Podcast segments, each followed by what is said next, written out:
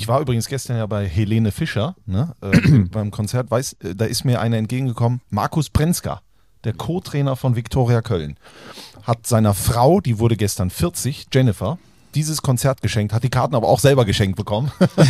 und äh, da habe ich mich wunderbar unterhalten, wirklich äh, über Olaf Janssen, über Viktoria, über seine Karriere und sowas. Und da habe ich zu ihm gesagt, ähm, wie war das eigentlich damals in Belgien? Dann sagt er so, das war der Kruska. Das war ich gar nicht. Ich habe die total miteinander vertauscht. Aber ich muss sagen, es war ein schöner Ja, aber Abend. ihr Name ist ja ungefähr. Kruska, Brenzka, ja, das kann man ja vertauschen. Er hat erzählt, wie schön es in Cottbus war und sowas. Er ist gependelt von Cottbus nach Dortmund. Also ganz viele tolle Geschichten, den müssen wir auch mal einladen. Markus Brenzka. Grüße an dieser Stelle. Der er, Brenner. Er ist nämlich auf mich zugekommen. Das war die ein, ein, äh, eine, wirklich die Weltklasse-Geschichte. Er ist auf mich zugekommen, hat gesagt, ich finde euren Podcast geil. Ich höre ihn jede Woche. Das Wahnsinn, ist der doch, Brenner. Das ist doch Und was, dann oder? hat er am Schluss gesagt, wie war das eigentlich, als du letztes Jahr Eurosport mit Hambüchen moderiert hast? Das von meinem Papa. Das war der Wagner. Geil. Ich finde, wir können auch Helene Fischer mal einladen. Ja, die ist ja jetzt gerade in Köln. Die ist noch ein paar Tage da. Hat die eine, äh, einen Bezug zur dritten Liga? Die hat wahrscheinlich einen Bezug zu Thomas Wagner, aber. Von der Erinnerung mit Thomas Wagner stammt das Lied Atemlos. Wollen wir euch mal über Fußball reden? Ja. Ja, dann legen wir los, ne? Ja.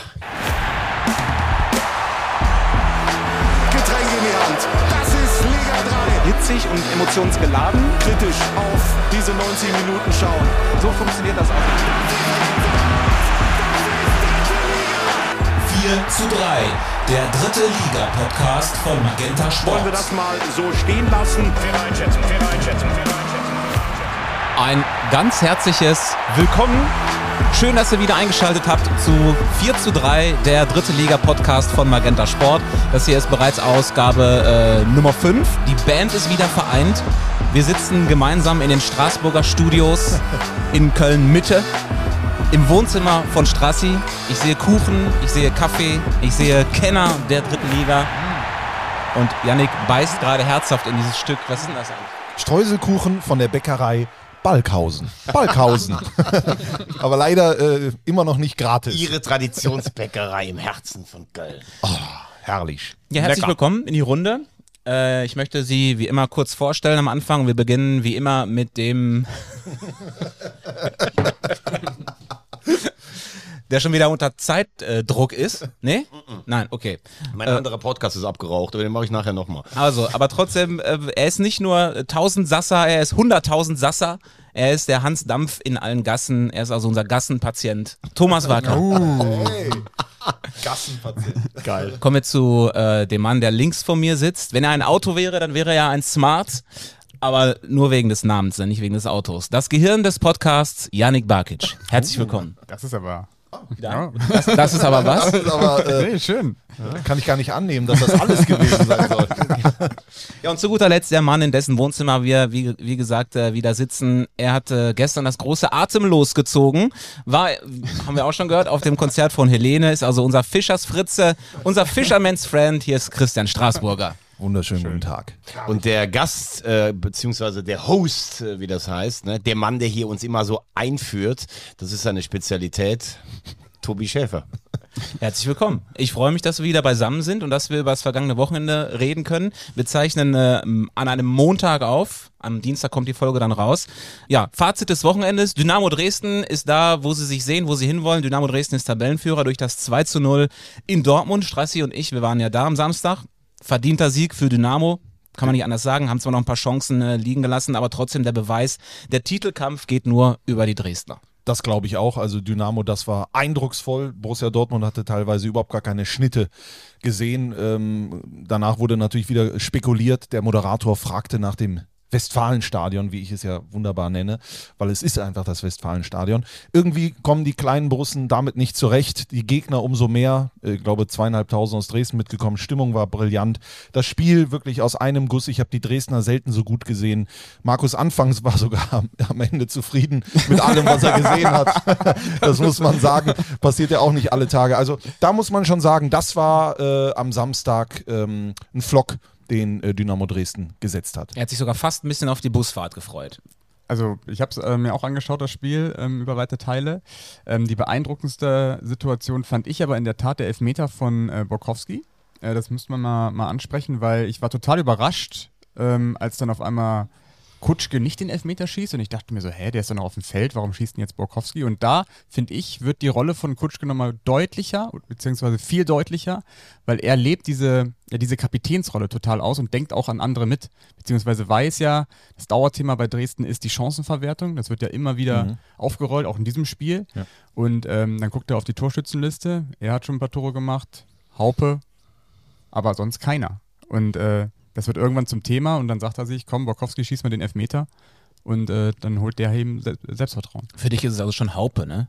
Andere sagen Snake, du sagst Haupe. Wahnsinn. Ja, das ist, äh, ist so drin. Das habe ich gelernt von äh, Thomas Kraus, unserem Experten. Yannick Bakic ermittelt, das finde ich Wahnsinn. Das ist äh, unfassbar. Vor allen Dingen, es zeigt auch die Rolle von Yannick Bakic. Ich habe das Spiel ja kommentiert. Er hat mir das sofort geschrieben per WhatsApp. Borkowski, warum schießt Kutschke nicht? Da war ich noch gar nicht im, äh, im, im, im Flow. Das habe ich dann sofort Der natürlich schreibt eins uns, zu äh, eins falls ihr gesagt. das nicht mitbekommt, der schreibt uns teilweise während des Podcasts äh, WhatsAppen, damit wir was Intelligentes sagen können, damit wir auch aufs Scoreboard kommen. Wahnsinn. Das ist wirklich so. Und er hat äh, herzhaft gelacht, als ich gesagt habe, die Dortmunder vorne hat äh, der Nie Schalke gespielt, den ich dann getauft habe nach einer halben Stunde Nie Ballbesitz. Denn so war wirklich, äh, so war das Spiel total dominante Dynamos. Also wenn die so weiterspielen, dann gehen die hoch. Das können wir vielleicht noch, äh, an der Stelle passt das jetzt ganz gut. Jermaine Nischalke, äh, erste Mal in der Startelf, dann in der 67. ausgewechselt. Und äh, ich habe ein kleines Mitbringsel aus Dortmund. Und zwar hat der liebe Jens Volke, der Pressemann von der U23 von Borussia Dortmund, uns ein Trikot von Jermaine äh, Nischalke zur Verfügung gestellt. Mit der Nummer 29. Ja. Äh, Janik, hol das gerade. Hol, doch da, hol das doch mal, ja genau. Größe L. Größe L. Oh, guck mal hier mit dem Westfalenstadion vorne drauf. Zieh's mal an, genau. Genau, hol das mal aus der Asservatenkammer. Wahnsinn. Bakic kann alles tragen. Sieht aber gut aus. Dreh dich mal um. Nieschalke 29. Es ist sogar äh, im Fanshop ähm, ein Verkaufsrenner, äh, also das kann mithalten mit Hummels, Reus und Co. Genau, Ne? seitdem äh, Nischalke verpflichtet wurde, etwas mehr als 300 Mal. Das klingt jetzt erstmal nicht so viel, ist aber für die, für die Zeitspanne wohl ganz gut und ähm, ja, mischt sich da äh, in die Profi-Statistiken mit rein. Äh, die mussten jetzt sogar extra eine Vorlage dafür anliefern im Fanshop. Normalerweise ist das ein Individualflock, wie man das so schön nennt. Wenn, wenn du deinen eigenen, wie eine Günni drauf machen willst oder so. Günni mit der äh, 69 würde Thomas Wagner, glaube ich, nehmen. Oder Haupe. oder Haupe. Äh, und jetzt ist es halt einer von den ganzen äh, Profi-Vlogs. Jermaine Nischalke. So, aber was machen wir mit diesem Trikot? Der, Ja. Jens, der Jens hat gesagt, da habt ihr zur freien Verfügung. Das wollen wir jetzt natürlich äh, nicht für uns behalten. Nein. Ähm, wir hatten das am Samstag auch in der Sendung als Thema und haben gesagt, das soll natürlich an irgendeinen glücklichen BVB-Fan gehen oder zumindest an einen, der Jermaine Nischalke äh, gut findet. Da werden wir uns was einfallen lassen. Da machen wir ein tolles Gewinnspiel draus und äh, das gibt's dann bei Instagram in den nächsten Tagen. Ja, das müssen wir noch gucken. Vielleicht gibt es das auch einfach nur hier im Podcast Oder es gibt's nur exklusiv. Podcast ne? exklusiv. Ja, oder bei Ja. OnlyFans. Ja gut. Dann äh, äh, würde ich sagen, schaltet ihr am besten nächste Woche in der sechsten Folge dann ein und dann äh, verlosen wir dieses Trikot. Genau, das überlegen wir uns jetzt äh, Genau. in Ruhe, was wir mit diesem Trikot machen. Ähm, und dann geht das an irgendeinen von euch da draußen. Zurück zu Dresden nochmal. Vielleicht, weil die natürlich die Hauptrolle gespielt haben, ähm, haben mich auch sehr beeindruckt. Gibt auch so ein paar Statistiken, die belegen, das ist eine Mannschaft, die ähm, ja, die, die, kann wahrscheinlich gar nicht anders als aufsteigen. Meister Ballbesitz in der Liga bei viertwenigstem, äh, bei viertwenigster Laufleistung. Also es gibt nur drei Mannschaften, die noch weniger laufen. Und wenn, wenn du quasi nicht laufen musst und trotzdem irgendwie die Spiele gewinnst und dominierst, das zeigt ja die Überlegenheit. Ja, wobei das natürlich trotzdem, äh, du sagst es mit der Überlegenheit, wenn ich, also ich glaube, die Bayern haben in der Bundesliga auch nie die größte Laufleistung, weil sie sich den Gegner natürlich zurechtlegen.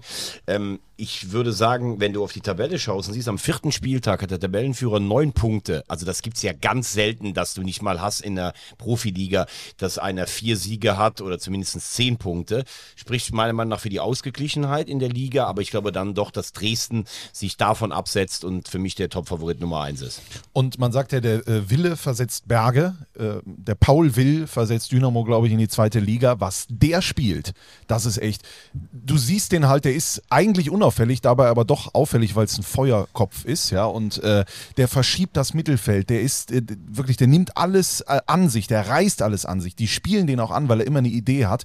Er stößt selber vorne mit rein, er räumt hinten ab. Das ist für mich der beste Paul Will aller Zeiten. Und äh, das, das sage ich mit allem Respekt. Vers versetzt der Glaube nicht die Berge?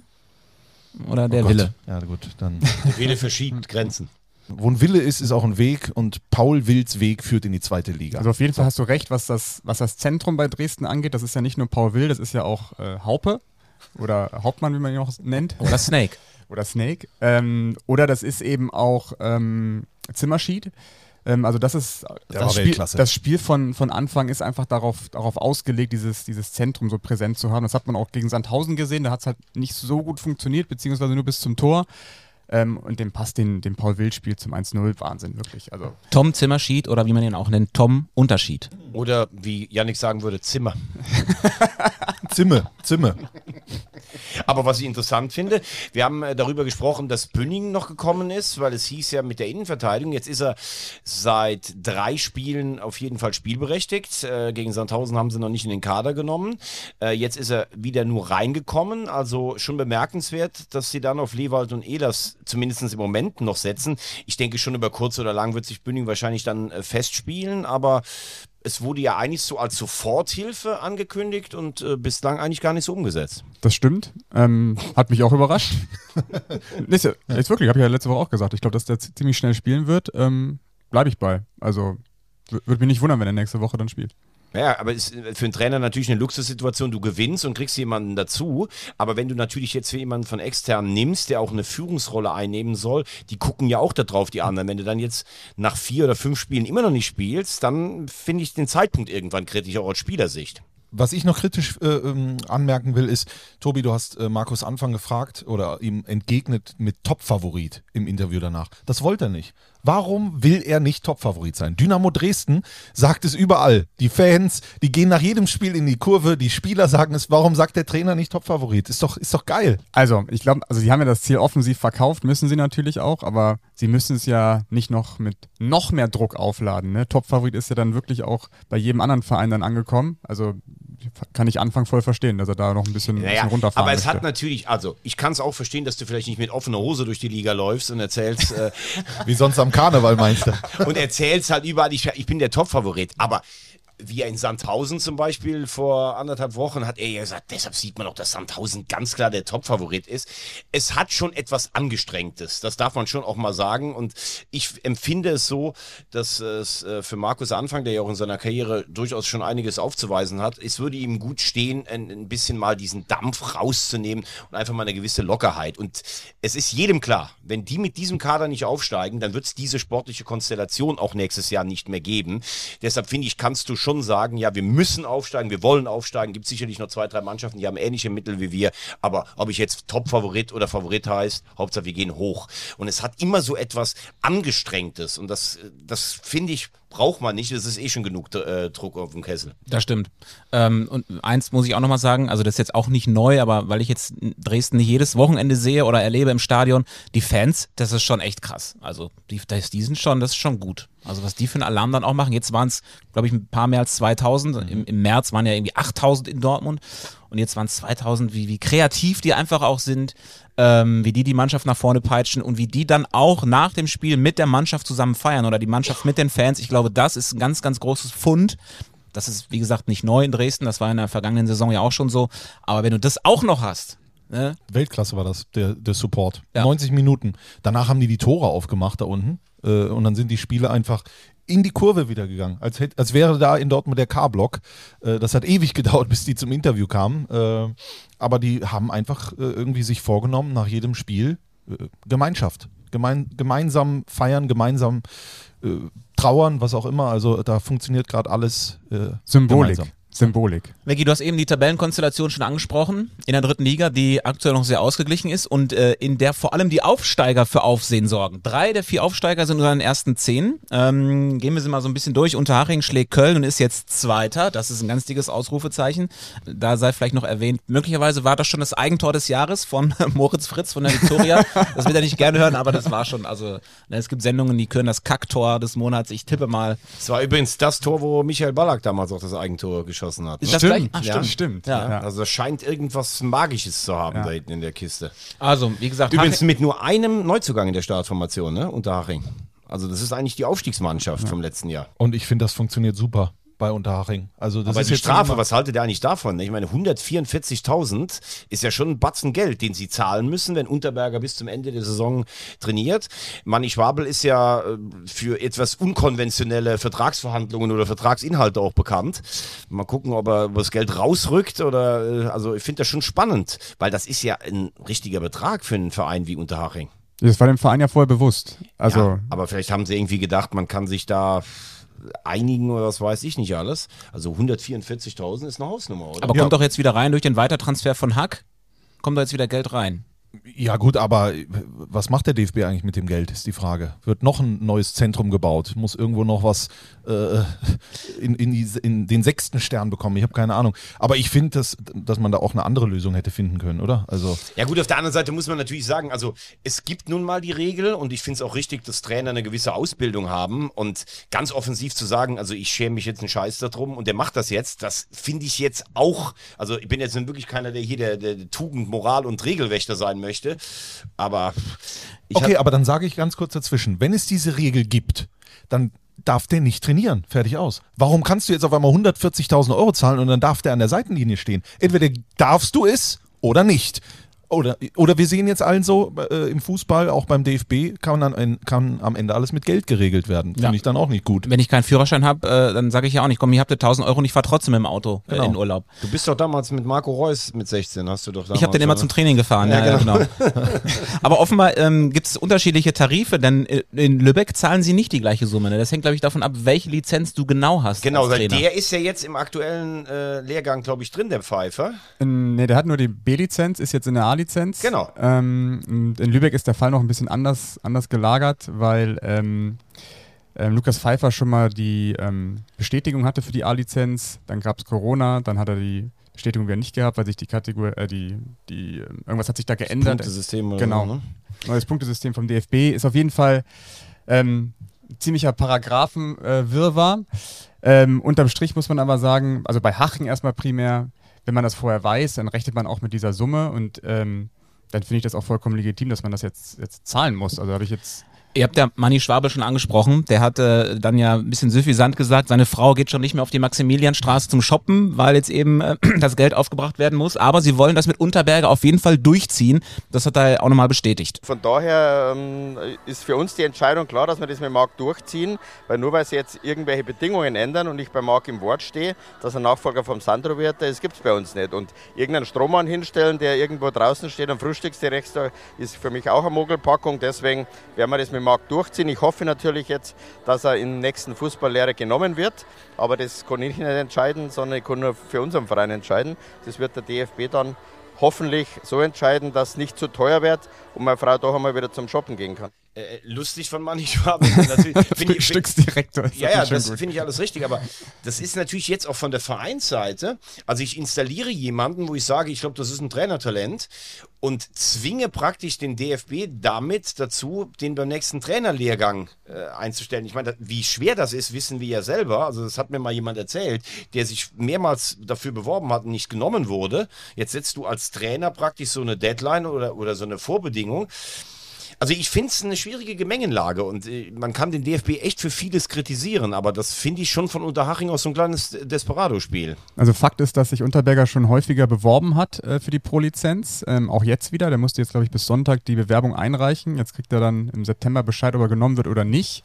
Aber ich glaube, dass sagt man so, dass die, dass die Kriterien aktuell bei ihm wahrscheinlich wieder nicht reichen werden. Und dann ist es vielleicht so ein Goodwill von, vom DFB zu sagen, ja, jetzt trainierst du auch schon dritte Liga, jetzt kommst du mit rein, damit wir so ein bisschen die, ähm, die Wogen auch mal wieder glätten. Ich meine, es gab ja damals den für verdiente Weltmeister, gab es ja so einen Trainer-Schnellschein. Ne? Die 90er-Weltmeister durften alle den, den, den Trainerlehrgang machen. Aber hier schaffst du irgendwie Fakten als Verein und sagst, also Unterberger, ich glaube, dass das ein richtig guter Trainer ist, nicht falsch verstehen. Ne? Aber du setzt ihn ein und sagst dann, okay, vielleicht sagen sie dann nächstes Jahr, du bist jetzt Drittligatrainer, dann kriegst du ihn auch. Ich glaube, das, das wird uns noch länger beschäftigen, das Thema. Ist aber jetzt auch nichts, wo ich den ganzen Podcast drüber rede. Aber bei Lübeck ist es ja zum Beispiel so, die haben ja einen auf der Bank, der die Pro-Lizenz hat, Bastian Reinhardt, Ja, ehemaliger genau. Trainer vom HSV. Und da ist jetzt spannend, ähm, ob sie die Strafe zahlen für, Luca Pfeiffer, für Lukas Pfeiffer oder ob sie sagen, okay, wir machen da diese, diese Strohmann-Nummer und sagen, äh, Bastian, Bastian Reinhardt macht die, macht die Nummer am Seitenrand und wir, wir verzichten auf die Strafe oder wir zahlen sie nicht. Würdet ihr das machen oder würdet ihr es nicht machen? So Teammanager, war das nicht, Rudi Völler war doch auch gar nicht Bundestrainer, das war doch Michael Skibbe. Teamchef war Teamchef. Ja, war oder so, dann. so wie beim KfC Uerdingen vor, vor drei Jahren, als Jürgen Press. Als Jürgen Press kam und dann einfach nur als äh, Frühstücksdirektor. als Frühstücksdirektor. Ja, genau. Die Älteren erinnern sich. Ja. oh, boah, KfC Uerdingen. Gibt's die noch? Ja, die haben, die spielen irgendwie äh, Verbandsliga Niederrhein. Wahnsinn. So, ich glaube, da müssen wir wirklich mal eine extra Folge zu machen und dann den DFB mit reinholen und Unterberger und Schwabel und Pfeiffer und, und, und, und so weiter. Und dann so machen wir fort. den Tisch Ja, noch grün und dann äh, Genau, und dann entscheiden wir das hier am grünen Tisch. Genau. Und ich möchte aber dazu sagen, entweder gibt es diese Regel, dann darfst du äh, trainieren ähm, und wenn du nicht die Lizenz hast, dann darfst du auch nicht trainieren und äh, dann darf jetzt nicht nur, weil man Geld bezahlt, am Ende trainiert werden. Also entweder oder. Auf jeden Fall ein bisschen schade, dass wir äh, darüber reden, wenn wir zu Unterhaching äh, kommen und nicht darüber, dass sie eben Zweiter sind, ne? Ja, genau. Spielen. Also das hätte jetzt auch nicht jeder erwartet, dass sie da oben stehen. Ja, also sportlich gesehen muss man sagen, machen die ihr Ding. Ne? Das ist ja jetzt auch nicht alles überragend, aber erstens ist äh, erfolgreich, wenn du da die drei Punkte holst. Ja, äh, es gibt ganz viele Mannschaften, die spielen wunderschönen Fußball und da kommt nichts bei rum. Ähm, die wissen einfach, was sie zu tun haben. Die haben da, glaube ich, in den letzten Jahren was entwickelt mit äh, Sandro Wagner. Ich glaube, das ist dann auch sinnvoll, dass eben äh, dieser Coach ähm, da übernimmt, weil er weiß, äh, ja, wie er mit dem, was da so gelegt wurde, hingelegt wurde, umzugehen hat, bringt da seine eigenen Ideen rein. Dann hast du diese Schwabels und Welsmüllers und sowas, äh, hast vorne den Hopsch drin, Vollert als, der ist ja auch noch Torwarttrainer ne? und sowas. Also die haben alle irgendwie nicht nur Bezug zum Samstag, da wird gespielt, sondern die haben alle Bezug zum Gesamtverein, zur Gesamtstrategie, fußballerisch und drumherum. Und das merkt man jetzt einfach in diesem Spiel. Und das ist der Erfolg von Unterhaching. Wenn man jetzt mal auf die Spiele schaut, dann muss man leider aber auch dazu sagen, dass sie ein relativ einfaches Auftaktprogramm hatten. Ähm, trotzdem, also auch Schande über, über mein Haupt. Ich habe sie auch relativ weit unten gesehen vor der Saison und bin wirklich absolut überrascht, ähm, wie das Rädchen da ins andere greift bei Haching. Also Chapeau. Aber ich bin gespannt, wie es ist, wenn der erste Gegenwind kommt. Ja, aber auf der anderen Seite, das heißt so ein leichtes Programm. Also ich meine, Viktoria Köln haben wir gesagt, das ist sicher eine Mannschaft, die kann im oberen Drittel mitspielen. Und ich meine, als Aufsteiger hast du ja verschiedene Möglichkeiten, gerade zu Saisonbeginn zu überraschen. Elversberg hat das bis tief in die Rückrunde geschafft oder zumindest bis zum Winter, dass irgendwie gar keiner mit dieser Spielweise entgegenkommen konnte. War auch eine relativ eingespielte Mannschaft. Ich finde, dass es Lübeck auch gut macht. Äh, Also du siehst, finde ich, wenn du eine Regionalligasaison äh, erfolgreich bestanden hast und damit, ich habe es eben kurz anklingen lassen, es ist nur ein Neuzugang in der Startformation, da bin ich schon der Meinung, dass du mit dem Schwung, wenn du den mitnimmst, auch, äh, auch in dieser Liga schnell ankommen kannst. Und unter Haching, wir haben eigentlich immer nur letztes Jahr gehört, die wissen gar nicht, ob sie hoch wollen, die haben Finanzierungsprobleme, die haben keinen Trainer. Ne? Und jetzt siehst du einfach, anscheinend haben sie noch das Geld, um Unterberger zu bezahlen.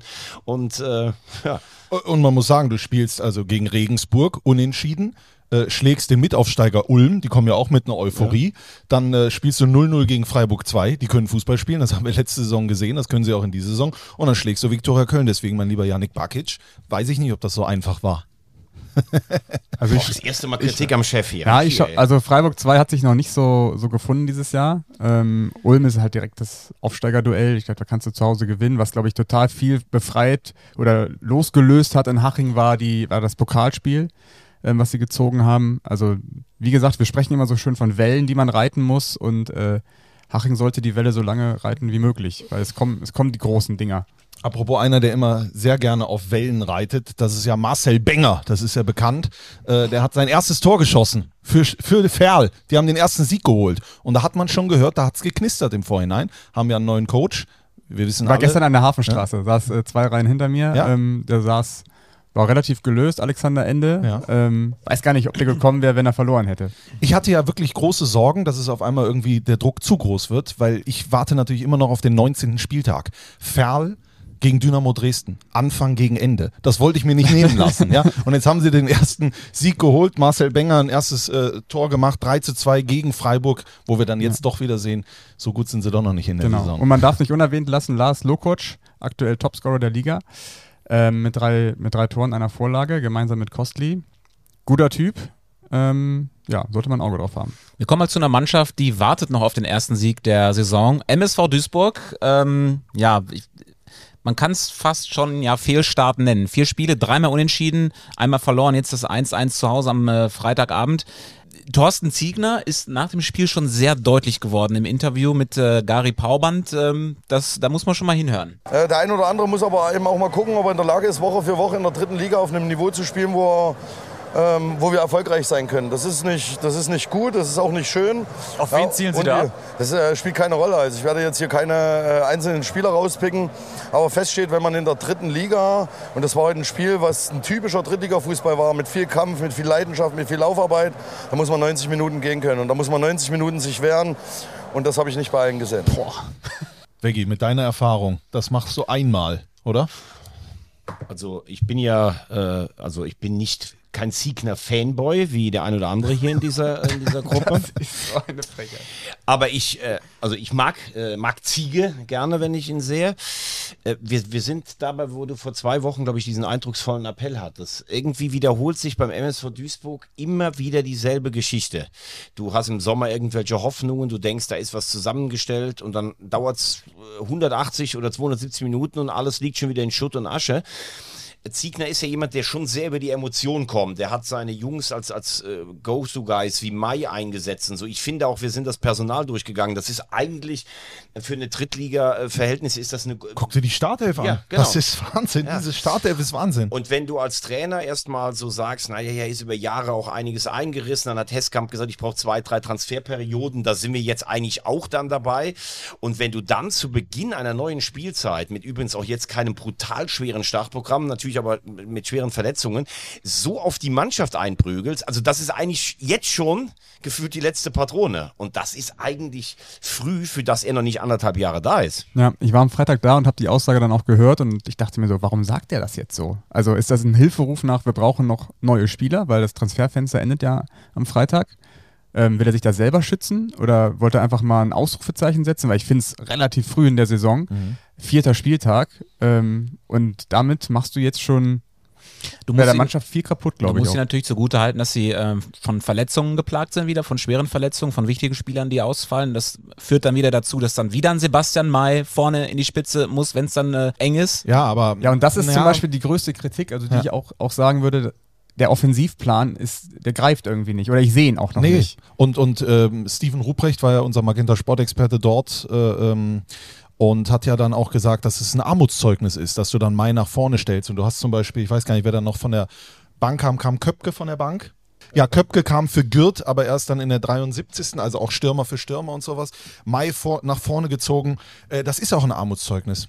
Ähm, Ja, wobei man sagen muss, das hat ja mit Mai in Halle zum Beispiel vor drei Jahren überragend äh, funktioniert. Also den irgendwie. ja, aber das muss ja eine Ausnahme sein, dass du dein Nee, aber der, IV hat, da- hat, der, der hat ja fast ein halbes Jahr vorne gespielt, weil ich, glaube ich, damals mit, dem, mit der Kopfballstärke und mit dem Willen, die hatten damals große Verletzungsprobleme. Das ist schon mal gut gegangen. Aber natürlich bin ich grundsätzlich bei dir. Sie haben ja das EKG vorne. Ne? Genau. Ziegner hat es begründet damit, dass, ähm, dass es erstmal ein Überraschungseffekt wäre mit Mai ähm, und dass alle anderen Spieler noch so noch lange nicht zusammengespielt haben. Ne? Esswein kommt, ist gerade erst dabei, Köpke lange verletzt in der Vorbereitung, Gürt immer wieder verletzt. Ähm, per se würde ich sagen, die drei haben alle die Qualitäten, ein Spiel alleine zu entscheiden, nur sie müssen halt auch irgendwie zusammen funktionieren. Die spielen jetzt am Sonntag, glaube ich, in Regensburg, der MSV Duisburg. Ähm, es kann ja auch nicht, also was sollen wir denn jetzt machen? Keine Ahnung. Dann verlieren die in Regensburg, was soll dann passieren? Sollen sie Ziegner rausschmeißen oder was? Keine Ahnung. Ich glaube, da ist ja auch nicht, das Problem ist auch nicht auf der Trainerbank. Also wir haben auch schon alles versucht beim MSV, oder? Ich sag schon wir. Nee, das hat, nee, Joachim Hopp hat das vor dem Spiel auch äh, thematisiert. Es hängt sehr viel hier zwischen den Ohren. ja. Ähm, das fand ich ganz witzig auch irgendwie, dass er, dass er sagt, ja, ich hätte gerne mal wieder ein Spiel zu null auf jeden Fall und wenn nicht zu null, dann zumindest kein Standardgegentor. Und was kassiert der MSV? Ein Standardgegentor. Also Ist schön, dass du Joachim Hopp ansprichst, denn er hat wirklich die, die Lösung parat. Es, es kann so einfach sein, hat er bei uns dann in der Sendung gesagt. Ja, ähm, ich will jetzt nicht sagen, rausgehen, Kopf ausschalten. Bei mir war das früher so, wenn ich meinen Namen in der Katakomben gehört habe, habe ich den Rasen aufgefressen, wurde zum Vegetarier und habe ihn nach dem Spiel wieder ausgeschissen. Du musst diese Einstellung haben und äh, wenn du die nicht hast, dann geht's schwer. Was für eine Legende. Äh, Ich meine, der, der Typ ist wirklich eine Legende, auch wie der sich hochgearbeitet hat, vom Hochofen zum Bundesligaspieler. Das darf man, der konnte nachher auch richtig kicken. Das war halt nicht nur einfach ein Rasen auffressen. Aber das sind natürlich auch immer die Sachen, die wir gerne hören wollen. Das sind ja O-Töne für die Ewigkeit. Aber ich glaube tatsächlich nicht, dass es so einfach ist. Ich habe auch nicht das Gefühl, dass der MSV jetzt nicht will. Ne? Aber man hat viel versucht. Man hat Stoppelkamp aussortiert, weil man sich erhofft hat, dass die Hierarchie in der Mannschaft eine andere wird, dass andere Befreite aufspielen. So, jetzt ist Stoppelkamp weg. Die anderen spielen genau dieselbe Krütze wie im letzten Jahr. Und dir fehlt noch einer der vorne wenigstens mal. Puh, es ist also ich, ich muss ganz ehrlich sagen, das hört sich jetzt so hart an, weil es ein ganz anderen Vergleich ist, aber ich habe ja als HSV-Fan in dem, in den Nieder, im Niedergang in der Bundesliga, habe ich das ja alles auch mal erlebt, dass du aus der Spirale gar nicht mehr rauskommst. Und irgendwo ist es so zwei Klassen tiefer, jetzt beim MSV, fast ähnliche Initialen, große Vergangenheit, alle laufen hinterher nach, alle hoffen immer auf den x Neuanfang und eigentlich sitzt du Ende August da und hast schon wieder die Schnauze voll von der neuen Saison. Und ich glaube, dass dieses Lieberknecht Trauma Corona, das, ab, das steckt noch in jedem Winkel in dieser Arena drin. Ich glaube, das ist unser wöchentlich Brot. Ne? es, äh, wir werden es nicht ändern können. Ich bin, ich, ich schaue da wirklich extrem drauf auf den MSV. Bin gespannt. Aber selbst wenn, wenn du jetzt in Regensburg zum Beispiel gewinnst, dann redet ja auch wieder jeder davon, das nächste Heimspiel zu gewinnen. Die brauchen jetzt eine Serie, die brauchen Erfolg, die müssen das Fenster aufmachen. Da muss, da muss Luft rein, frische Luft rein. Ich weiß nicht, wie das funktioniert. Keine Ahnung. Ein paar Kilometer weiter, ähm, gestern die große Erlösung beim, beim Rivalen Rot-Weiß Essen. Im späten Sonntagabendspiel schlägt RWE Preußen Münster im Westderby mit 1 zu 0. Äh, boah, da muss ich ja wirklich mal sagen, es gab ja Jahre, wo wir die in der Regionalliga immer nur gesehen haben, äh, wo, die sich, wo die sich richtig abgesaut haben gegenseitig. Also was waren das auch für Duelle und wo wir immer gesagt haben, das muss doch, das muss mindestens in der dritten Liga stattfinden, so ein Duell. Und jetzt haben wir es endlich und äh, das war einfach fantastisch und das dann auch noch in der 90. plus 3 das Siegtor fällt für Essen durch Thomas Eisfeld. Da war Eruption an der Hafenstraße. Stimmungsvolle Kulisse, eines Festschlagers würdig. Und es liegt hier was in der Luft.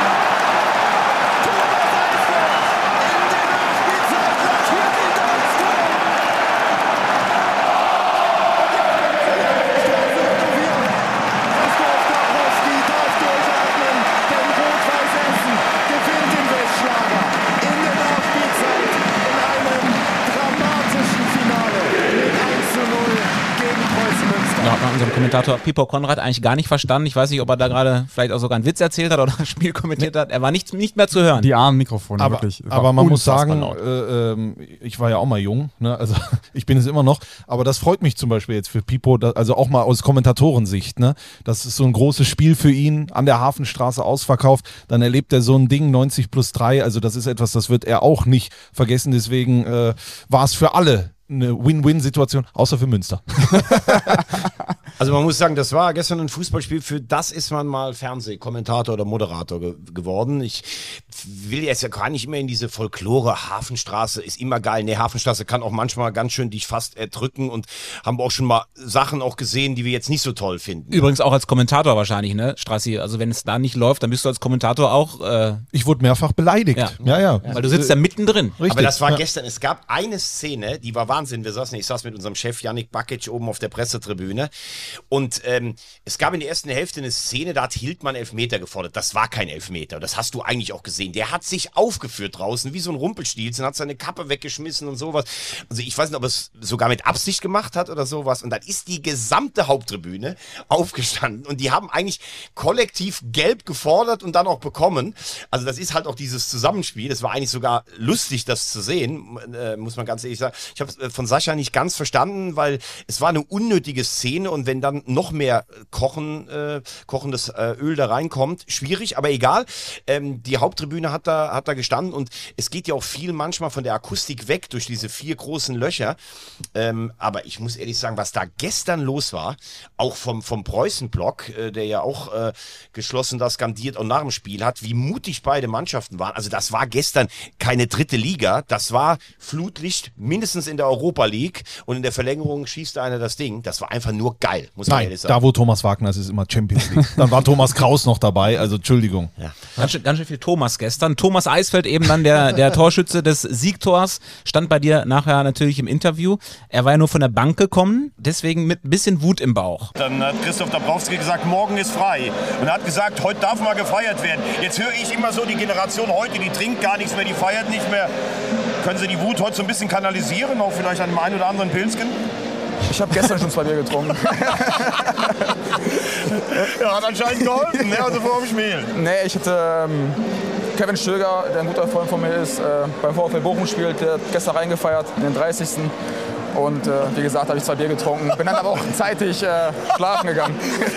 Geil. Ja, rundum gute, gute Laune an der Hafenstraße. Das Lustige war an dem ganzen Ding, also er hat gesagt, reingefeiert und dann hat er sich, glaube ich, selbst gedacht, naja gut, also wenn ich jetzt hier zugebe, dass ich bis halb eins da war oder so, ist vielleicht nicht so richtig. Und dann hat er, aber einfach total sympathisch. Ich glaube, dass es heute auch allen scheißegal ist. Aber der war ja am Anfang, also wie hat Krausi gesagt, der stand neben uns, als wenn die 4-0 verloren hätten. Ich habe nachher habe ich ihn dann Eisblock statt Eisfeld genannt, obwohl er im Laufe des Interviews noch ein bisschen aufgetaut ist. Also der hatte mal einen richtigen Hals. Ja, ist ja interessant. Der hat ja am ersten Spieltag den Fehler gemacht zum äh, 0-1 Mhm. und wird dann so ein, ich will jetzt nicht sagen rasiert, aber ähm, hat dann schon eine längere Pause auch bekommen. Gegen äh, Köln, glaube ich, gar nicht gespielt, kann das sein? Boah, da stellst du mir eine Frage. Nee, der hat nicht ge- der hat nicht Götze, gespielt. Gar nicht gespielt, Götze, ne? Götze hat gespielt. Genau. Und, ja. und wir haben ja am Anfang der Saison oder in den ersten beiden Spielen viel über das Thema individuelle Fehler gesprochen und so. Und dann, dann wurmt das natürlich so ein Spieler wie Eisfeld und äh, was dann dabei rauskommt, ist natürlich schon, also jetzt mal die Bedeutung des Sieges gestern für Rot-Weiß Essen, nicht nur für Essen, für die Mannschaft, für Dabrowski selber, weil das war gestern mit die beste Saisonleistung. Wäre das nicht gut gegangen, ne? hätten sie am Ende 0-0 gespielt oder vielleicht sogar 1-0 verloren. Man weiß nicht, was passiert wäre, aber es wäre schon hart gewesen, weil es eben die beste Saisonleistung war, weil es auch taktisch in meinen Augen richtig stark war. Ja, und man muss ja auch die Defensive hervorheben. Ne? Also äh, der Kapitän stand ja vorher bei dir, äh, Felix Bastians. Götze als IV, der ist jetzt Innenverteidiger. Äh, ich habe ihn mal gefragt, äh, also nach dem Spiel habe ich gesagt, du bist ja jetzt krasser Innenverteidiger. Der ist immer noch überrascht, noch über sich selber auch, dass er das spielt und dass Aber er er das hat so das ja in interpretiert. Lautern teilweise auch schon mal gespielt. Ja, aber auch, aber in der Viererkette, also wirklich als. Nee, in der Dreierkette, In der glaub Drei, ich, damals genau. bei- bei aber in der. Viererkette als IV ist für ihn nochmal, glaube ich, was ganz anderes, was ganz Neues. Er funktioniert da auch richtig gut. Die spielen nach Köln jetzt auch wieder zu Null. Ja, also das kommt ja noch dazu. Ein Sieg zu Null. Schapina im, im Zentrum, über ihn haben Ganz, wir schon. ganz entscheidender Ey, Mann, wirklich. Also, Bekommt also im Kicker eine 3,5. Wenn ich gestern Yannick Bakic Nein. gehört habe, hat Schapina Nein. gestern eine 0,0 gehabt. der hat eine 3,5. Der hat Ja, eine 3,5, kann ich auch Also, nicht verstehen. Ich, ja, aber ich muss ganz ehrlich sagen, Yannick Bakic, der saß gestern, als wenn der das erste Mal jemanden geküsst hat. Also das war Wahnsinn, wie du da gestern... Äh, Nein, also ich muss ganz ehrlich sagen, also die, die Unterschiedsspieler gestern oder die entscheidenden Akteure auf jeden Fall Sapina und vor allem Cedric Harenbrock, Ja. der für mich einer der, der 2,0. der, der, der beste Fußballer ist bei, bei RWE. Die haben sich immer wieder gefunden. Harenbrock hat immer wieder in die Lücke gestoßen oder hat da Räume aufgemacht. Also ähm, das war auf jeden Fall der Plan von Dabrowski, ging total auf. Die haben sich super viele Chancen erspielt. Das ist das große leidige Thema bei RWE. Die finden einfach keinen, der die Quote mitbringt, die Engelmann hinterlassen hat. Essen, Essen macht halt Sachen, die die Leute sehen wollen. Beste Zweikampfquote der Liga aktuell. Äh, genau darüber muss Essen kommen. Und wir wir sind verabredet mit einem, der gestern auch auf dem Platz stand, der eingewechselt wurde in der 76. glaube ich. Äh, und mit dem wollen wir mal sprechen. Ist das in Ordnung für euch? Seid ihr soweit? Dann, Ja. Dann lassen wir jetzt mal in diese Sendung einen äh, ja, Derby-Gewinner von gestern Abend, äh, Ron Berlinski. Einen schönen guten Morgen. Einen wunderschönen guten Morgen. Du, du hörst dich so frisch an. Äh, Wurde gestern Abend gar nicht gefeiert oder, oder kannst du das einfach sehr gut wegstecken? Ja, also erstens kann ich das sehr gut wegstecken, aber ähm, ja, es wurde nicht jetzt bis in die Pumpen gefeiert. Ähm, wir wissen, dass wir englische Woche wieder vor uns haben mit dem Landespokal und darauf die Woche in Freiburg. Deswegen müssen wir das alles ein bisschen vertagen und ich denke mal, dass wir das in der Länderspielpause ein bisschen nachholen werden. Ich äh, muss aber trotzdem nochmal nachfragen. Ich fand es sehr lustig gestern Abend im Interview mit Thomas Eisfeld, der ja für diese Gefühlseruption gesorgt hat. Der hat gesagt, er war so sauer und hat am Abend vorher bei Kevin Stöger auf einer Geburtstagsparty so ein bisschen reingefallen, zwei Bierchen getrunken. Ähm, glaubst du, das ist jetzt alles verziehen oder meinst du, da wird der Trainer nochmal nachfragen, wie das jetzt genau war mit der Geburtstagsparty?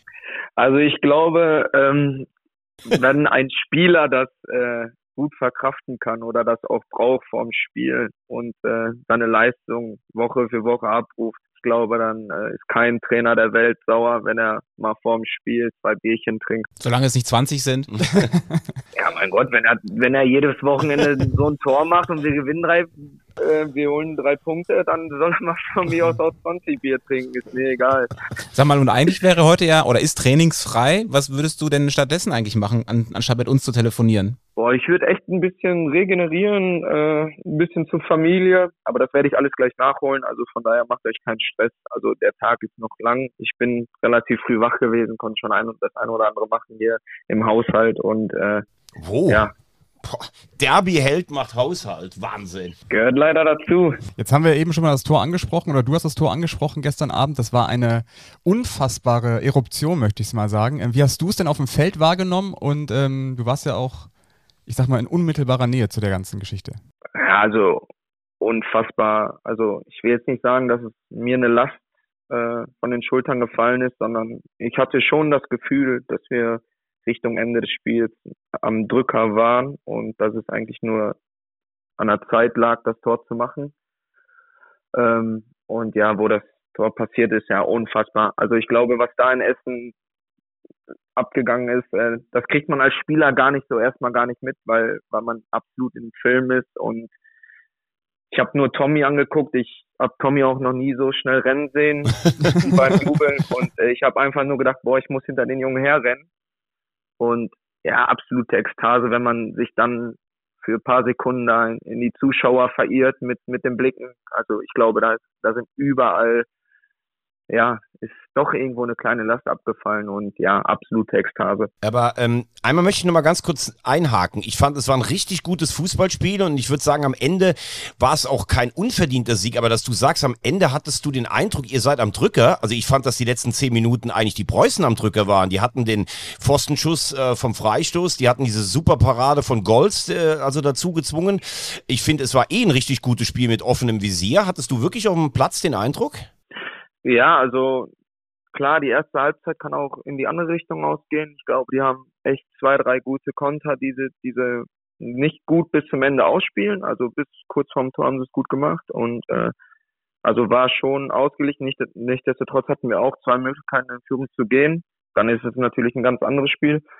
Aber wo ich selbst auf dem Platz stand, ähm, ich muss ehrlicherweise sagen, nicht weil Tommy das Tor gemacht hat, sondern er hat mir eigentlich schon signalisiert, ähm, vorne drauf zu gehen. Und äh, ja, ich hatte so das Gefühl, dass wir unbedingt wollen. Und vom Wille her und unabhängig jetzt vom Spielverlauf, allein nur unser Wille und den Kampf, den wir dann äh, gezeigt haben, hatte ich eigentlich ein sehr positives Gefühl, dass, dass Preußen da noch die ein oder andere Chance hatte. Das, das bleibt nicht aus, wenn man dann halt vorne drauf geht. Ähm, nichtsdestotrotz haben wir einen, einen unfassbaren starken Jakob Golz hinten drin, ähm, der momentan alles wegholt, was auch manchmal nicht zu halten ist, holt er weg. Und ja, vom Feeling her, von der Mannschaft her, von, von dem Stadion her hatte ich eigentlich schon das Gefühl, dass wir Richtung Ende den längeren Atem haben. Ne? Vom Feeling her ein gutes Gefühl. Was mich ja interessiert ist, wie war das eigentlich vorher? Wir haben uns ja gesehen, Viktoria Köln, Rot-Weiß Essen unter der Woche das 0-0. Sind wir mal ehrlich, die Viktoria hatte, glaube ich, 17 Torchancen, hätte das Spiel eigentlich für sich äh, ziehen müssen. Äh, du hast Golz vorhin angesprochen, der war da auch überragend. Äh, wir haben vom Druck gesprochen, sowieso von diesem Prestige dieser Partie. Ähm, jetzt ohne dieses, diese Trainingseinheiten oder sonst irgendwas, sondern wirklich als Mannschaft. Wie habt ihr euch auf diesen Abend eingestellt? Habt ihr da den Druck auch verspürt? Vielleicht sogar darüber geredet? Wusstet ihr, was passieren kann, wenn das hier verloren geht? Äh, wie, wie sind da die Gespräche? Wie ist das wirklich tief drin dann in der Mannschaft, wo man normalerweise als, als Außenstehender ja gar nicht reinhören kann?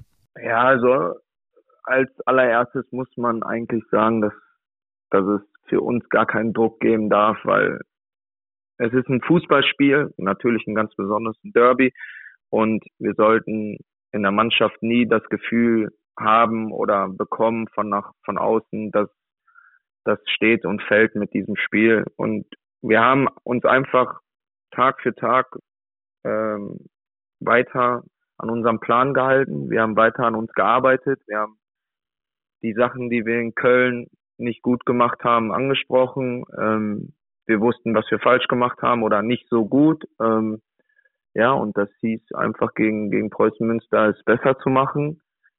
Und ja, wir wurden dadurch belohnt mit 1-0, ähm, haben uns niemals Gedanken gemacht, äh, was passiert, wenn wir das Spiel unentschieden oder verlieren.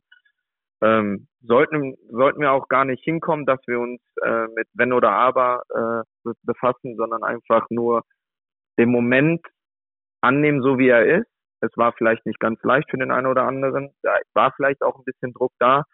Nichtsdestotrotz sollte man auch so ein Spiel, so ein Derby mehr genießen und Freude dran haben, äh, als irgendeinen Druck zu haben und Angst zu haben, irgendwie Fehler zu machen. Weil wenn man dann Fehler macht, die werden dann auch irgendwo bestraft und ja, das kann dann ganz schnell nach hinten losgehen. Aber ist schon ein kleiner Unterschied in Sachen Druck, ne, zwischen Ferl und Essen. Ja, natürlich ist es was anderes, ne? Also das ist ja klar, wenn du jedes jedes zweite Wochenende zu Hause ausverkauftes Haus hast, äh, wo, wo die wo die Erwartungshaltung schon deutlich höher ist, ähm, ist es klar. Und äh, ich verstehe den einen oder anderen, dass er manchmal sehr unzufrieden ist mit uns.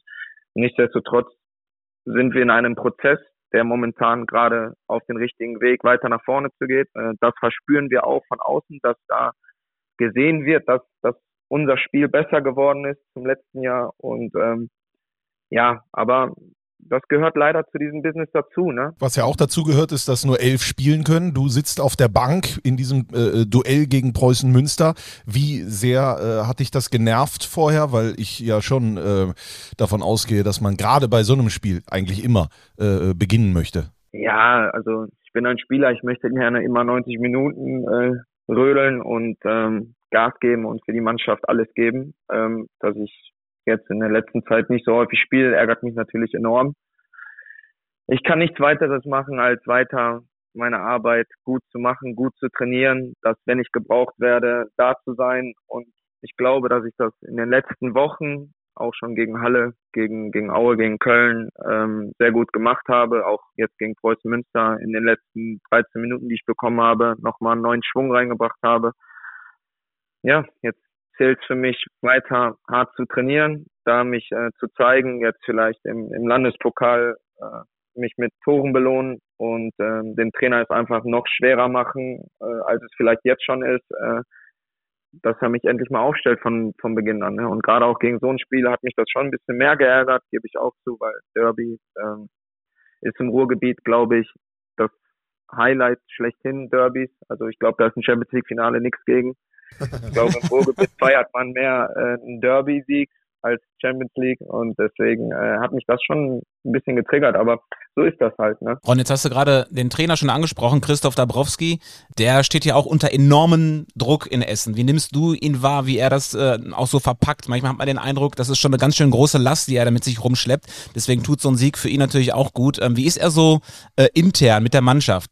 Auch manchmal angespannt oder schon auch sehr locker? Nein, also ich muss Dabo sagen, dass er sich immer vor uns als Mannschaft stellt, dass er jeden, jeden Fehler, jede Schuld auf sich nimmt und äh, ja, das, was Dabro halt durchmacht, äh, das kann ich mir nicht ausmalen, das, das, das möchte ich mir auch nicht ausmalen. Ich glaube, das ist auch nicht schön. Äh, nichtsdestotrotz macht Dabro, was, was er daraus macht, ist halt, muss ich den Hut vorziehen, ähm, ist nicht ganz so einfach und ja, wie er da mit der Situation umgeht, mit uns Spielern umgeht. Ähm, ja, ich glaube, er hat da den besten Weg für sich gefunden und ja, nicht so einfach. Du hast das ja jetzt gerade skizziert, das äh, ähm, ist ja dann immer so ein persönliches Schicksal, sage ich mal, das äh, mir aber immer wieder äh, vor Augen geführt wird an der Hafenstraße. Ähm, mir ist zum Beispiel auch aufgefallen, Easy Young, wenn der dann mal zwei Aktionen hat, äh, die dann nicht so funktionieren, sofort Unmut. Also das Publikum an der Hafenstraße, wir haben es ja gestern dann erlebt, als das Tor fällt, was da alles möglich ist, auch im Positiven.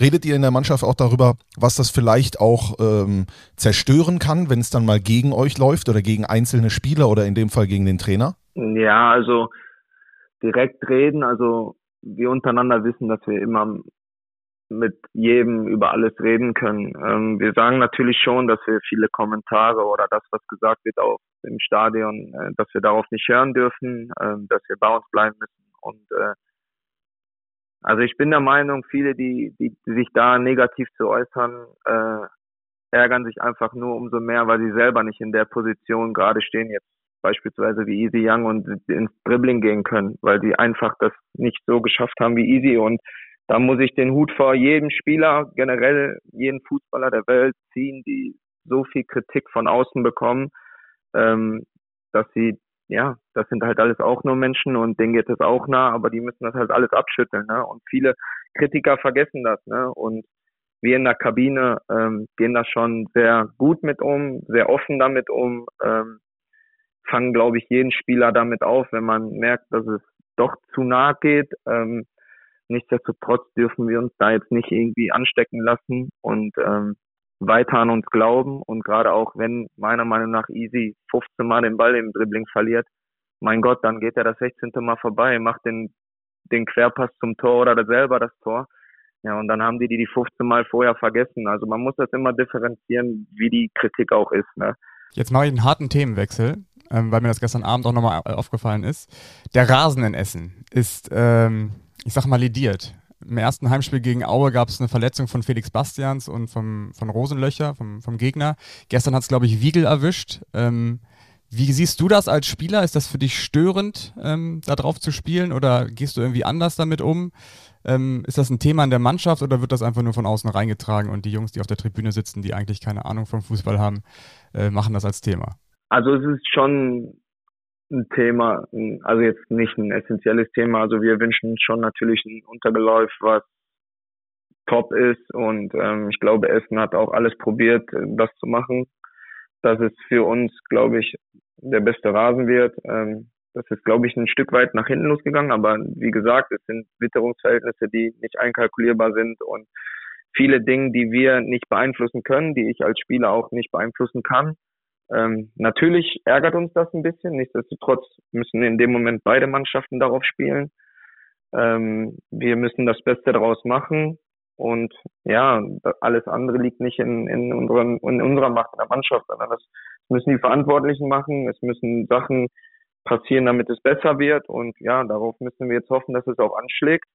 Und man sieht das ja, dass das jetzt nicht positiv alles ist, aber ja, man kann es aktuell nicht ändern. Man muss es so hinnehmen und hoffen, dass es in Zukunft besser wird. Ja, aber sobald dann auch wirklich Verletzungen passieren, dann äh, geht man ja, glaube ich, automatisch mit ein bisschen weniger Gas auch in Aktionen rein, weil es hat ja jetzt nichts mit einem schlammigen Platz zu tun, wo man mal ausrutscht, sondern wo man wirklich sich ernsthaft verletzen kann. Und dann ist natürlich schon auch im Hinterkopf echt blöd. Aber wie du sagst, es betrifft dann auch beide Mannschaften.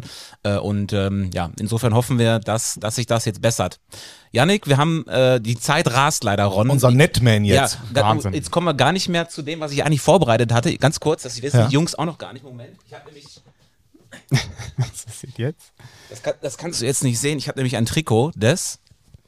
Boah, das ist aber stark. Das RSV? Das RSV Meinerzhagen. Halte ich jetzt hier gerade hoch, Ron. Du kannst es leider nicht sehen. Ja, ja.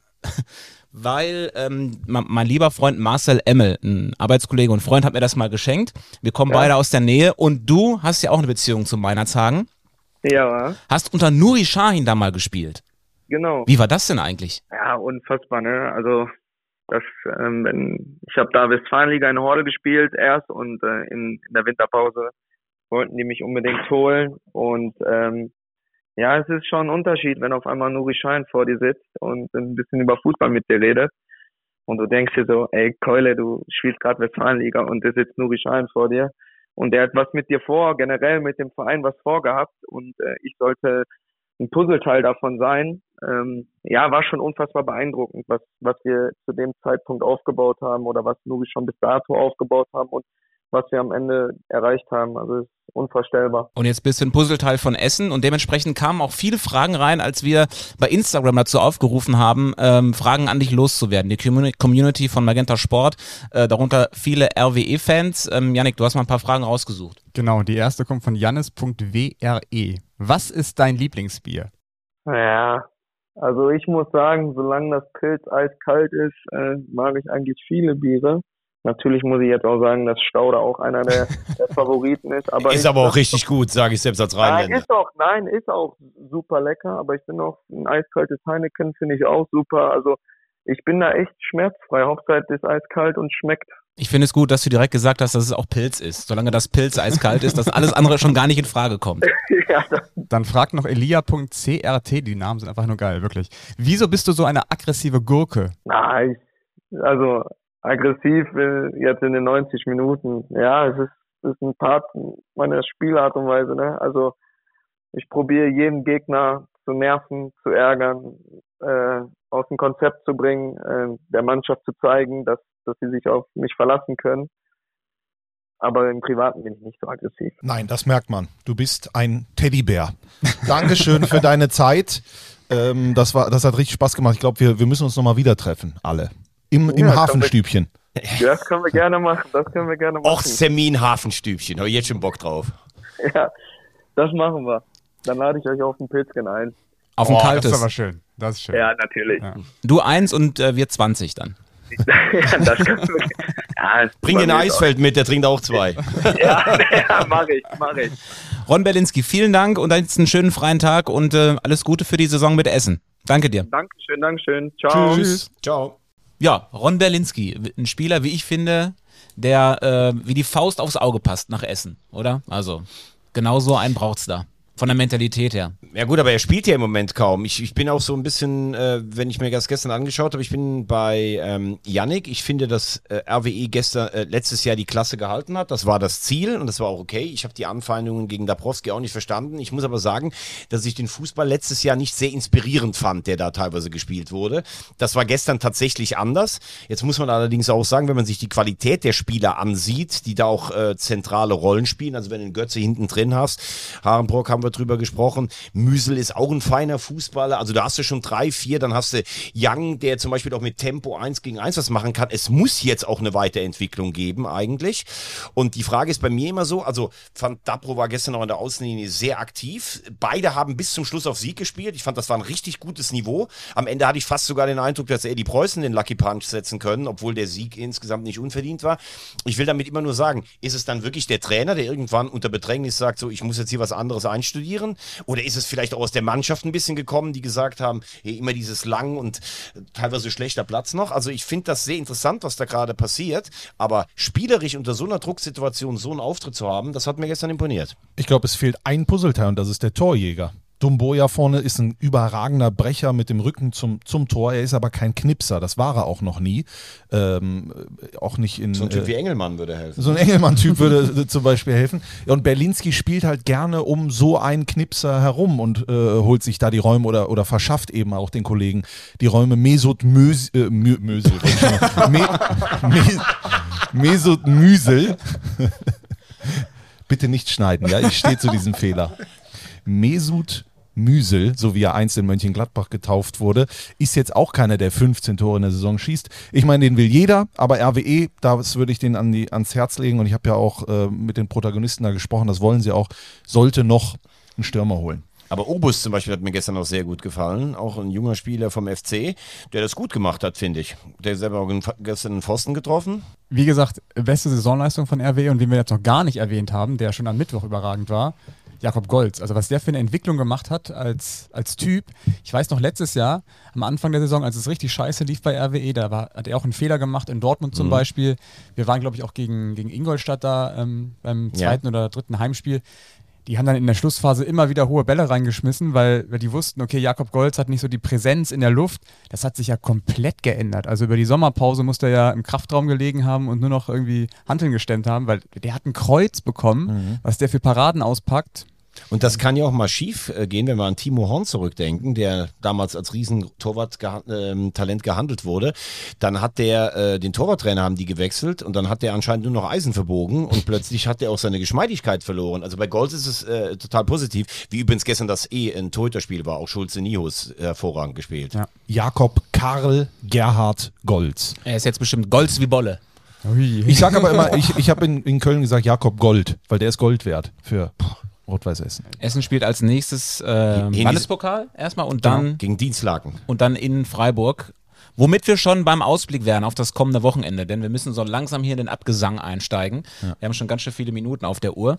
Äh, ja, kommendes Wochenende wird eingeleitet am Freitagabend mit dem Tipico-Topspiel Saarbrücken gegen äh, die U23 von Borussia Dortmund. Ich habe hier eine Autogrammkarte mitgebracht. Hammer! Wir haben sie bekommen. Das war, glaube ich, die erste Folge. Dieser Brecher, dieser Arnold Schwarzenegger der dritten Liga, der Torwarttrainer vom FCS. Der hat Batz letztes Jahr mal beim Warmschießen einen in die Kronjuwelen verpasst. Da lag Batz eine halbe Stunde in der Kabine. Es war gar nicht klar, ob er spielen kann. Mein lieber Herr Gesangverein. Und nächste Woche spielen wir ein, äh, ein, ähm, eine Nachricht ab von Sebastian Jakob, oder? D dürfen wir das nächste Woche machen? Sebastian Jakob hat sich gemeldet bei uns. Den haben wir auch in der ersten Folge gegrüßt, Tobi. Ja, da ging es doch mal um was ganz was anderes. Ja, genau. Äh, das, genau, das machen wir dann nächste Woche. Aber äh, ich muss sagen, bislang war es wirklich die beste Folge, die wir aufgezeichnet haben. Von allen. Ich möchte eine Autogrammkarte von André Poggenborg. Oder Poggenburg. Hab ich hier. Poggenburg, wie der ein oder andere auch sagt. Pogge, habe ich hier, habe ich im Büro. Hol ich, hol ich nächste Woche. Muss, musst du nur noch unterschreiben für ihn. Muss ich nur noch für ihn unterschreiben. Ich äh, kann die Unterschrift schon ganz gut nachmachen. War das, war das jetzt der Ausblick? Nee, noch nicht ganz. Also, äh, ich meine, wir haben natürlich viele Spiele jetzt nicht besprechen können vom, vom Wochenende. Saarbrücken wäre ja auch nochmal so ein Thema, ne? Das, das Unentschieden jetzt gegen Ingolstadt, jetzt gegen Dortmund, müssen sie natürlich gewinnen am Freitag. Ja, genau. Ich glaube, dieses, dieses Heimspiel müssen sie gewinnen. Jetzt ist mit, ähm, mit Patrick Schmidt einer in Form gekommen, der wieder zurückgekehrt ist. Mhm. Ähm, ja, und dann ist ja noch das Transferfenster, was endet am, am Freitag. Das wird ja auch nochmal spannend die Woche. Ich finde, dass wir haben jetzt so fünfter, sechster Spieltag, das sind so ein paar weichen Spieltage. Ne? Also Dresden haben wir gesagt, die sind schon oben dabei, aber das sind jetzt halt ein paar Mannschaften, wie Sandhausen, wie 60, wie Regensburg, wie Saarbrücken, wie Ingolstadt oder Bielefeld. Wenn du jetzt sechs Punkte noch holst, glaube dann gehst du so, bleibst du oben dabei. Aber wenn du jetzt wie Bielefeld nach vier Spielen nur vier Punkte hast, also das kann auch schon sein. Ich habe gestern Mitch Knie hat noch getroffen. der, nach, also der hat ja gestern Mittag gespielt und der war dann gestern Abend noch im Presseraum von RWE, also fleißig ist er. Und als ich ihm gesagt habe, dass Strassi gar nicht da ist, war er sehr traurig. Ja, ja, wir hatten aber äh, Kontakt. Ja, mit Kino und ich. Er hatte Ähm, extra vorher noch ein nasses T-Shirt angezogen, oder? und nächste Woche müssen wir unbedingt mal über Erzgebirge Aue sprechen. Die sind nämlich auf Platz 3. Die machen das richtig gut. Und Dotchev, der ist bekannt für sowas. Ja. Nicht, dass die nachher noch aufsteigen. Ja, die Pfeilchen. Ja. Ah, geiler Club. Wie ist denn euer Fahrplan am kommenden Wochenende? Ich fahre am Freitag nach Saarbrücken und mache das Tipico-Topspiel.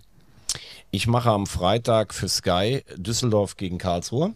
Ich bin am Samstag bei meiner alten Mannschaft. SG Ellingen-Bonefeld, habe ich damals Verbandssieger gespielt, 100 Jahre Jubiläum. Wir spielen gegen die Schalker Traditionsmannschaft. Ich glaube, es gibt ein paar Kaltgetränke und ich hoffe, sonntagsabends transportfähig zu sein, um auf dem Höhenberg Viktoria gegen, äh, was ist Bielefeld, ne? Ne, Saarbrücken. Keine Ahnung. Saarbrücken? Nee, Saarbrücken spielt Bielefeld Freitag. zu Ja. stellen. Am Freitagabend hat meine Liebe, meine beste Freundin Rösti Geburtstag, deswegen werde ich mit ihr in den Geburtstag, nein, sie hat Geburtstag, also feiern wir gar nicht rein. Ich mache es nicht wie Eisfeld. Und am Wochenende, Gut, dass dir das noch eingefallen ist Ja, bei deiner besten ja, genau. Freundin. Am Wochenende fliege ich nach Ljubljana. Ich mache gar keine dritte Liga. Ich bin in Ljubljana, in Wahnsinn. einer schönen Stadt Mit Mitch Kniert. mit Mitch Kniert. Bis Sonntagmorgen. genau, mit einem schönen Menschen wie Abend Mitch können. Kniert. Ja. Aber trotzdem werde ich dritte Liga schauen natürlich. Das ist ja wohl klar. Frage der Woche habe ich noch dabei. Auch noch. Ja. Wer ist der einzige deutsche Drittligist, also zu der Zeit, auch selbst, ich sag nur, wer dritte Liga gespielt hat, der jemals im Europapokal teilgenommen hat? Was, kannst du die Frage nochmal stellen? Wer ist der einzige Drittligist, der in einem Europapokalwettbewerb als Drittligist auch teilgenommen hat? Das muss ja irgendein DFB-Pokalfinale dann gewesen sein. Waren sie im DF so so Kot- Cottbus, Cottbus oder auch wahrscheinlich, oder nicht? Oder, oder äh, äh, Hertha 2.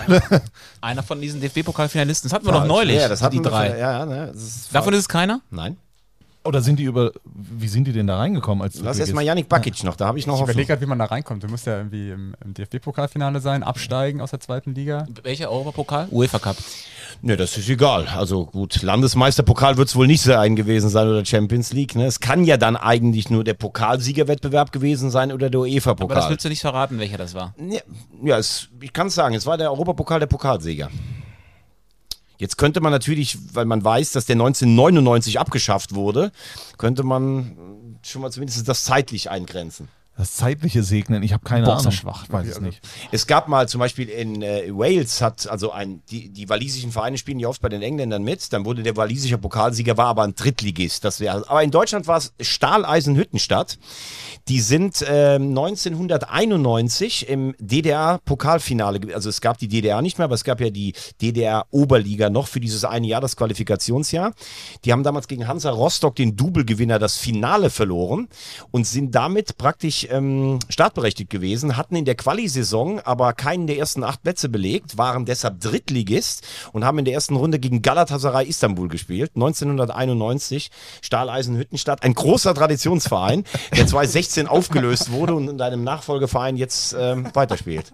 Ist das Wahnsinn. wenn, ich, wenn ich diese Frage beantwortet hätte, hätte ich danach sofort aufgehört. Stahleisenhüttenstadt. Ja, aber ist doch eine interessante Geschichte, oder nicht? Das ist wirklich eine Weltklasse-Geschichte. Tobi guckt mich an, als wenn ich nicht alle Tassen im Schrank hätte. Nein, ich bin absolut begeistert. Weißt du sowas ad hoc oder musst du dann doch auch nochmal kurz nachlesen, wie Nee, es wirklich ich, war? also, ich hatte tatsächlich im Kopf, dass es das mal gab, aber ich wusste auch nicht mehr wie und was. Und dann habe ich nachgelesen und will ja immer den Bezug zu unserer dritten Liga. Und dann habe ich einfach gedacht, frage ich euch Aber mal. du hättest uns doch die Füße geküsst, wenn einer Wenn von uns. einer von euch, Also, dann wäre ich hier die, das nächste halbe Jahr, hätte ich hier morgens während der Folge Champagner, Streuselkuchen und Cappuccino einfach nur permanent serviert. Und äh, damit ist, glaube ich, alles gesagt für heute. Wir sind am Ende der Folge angekommen. Ich bedanke mich sehr bei euch für die nette Runde.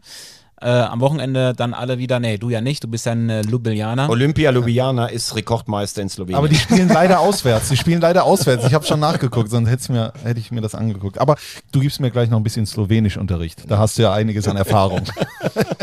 An euch da draußen auch vielen Dank fürs Hören, fürs Ertragen, muss man ja fast schon sagen.